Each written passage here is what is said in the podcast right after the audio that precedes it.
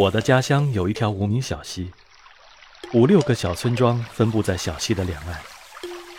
小溪的流水常年不断，每年汛期，山洪爆发，溪水猛涨。山洪过后，人们出工、收工、赶集、访友，来来去去，必须脱鞋挽裤。进入秋天，天气变凉，家乡的人们会根据水的深浅，从河的两岸找来一些平整方正的石头，按照两尺左右的间隔，在小溪里横着摆上一排，让人们从上面踏着过去。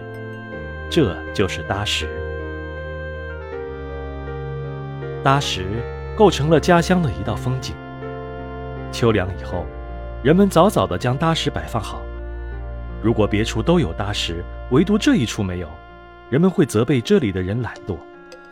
上了点年岁的人，无论怎样急着赶路，只要发现哪块搭石不平稳，一定会放下带的东西，找来合适的石头搭上，再在上边踏上几个来回，直到满意了才肯离去。家乡有一句“紧走搭石，慢过桥”的俗语。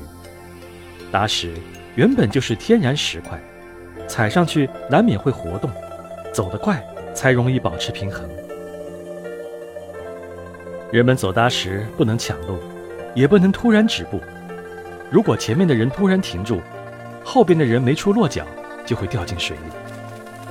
每当上弓下弓。一行人走搭石的时候，动作是那么协调有序，前面的抬起脚来，后面的紧跟上去，哒哒的声音像轻快的音乐，清波荡荡，人影绰绰，给人画一般的美感。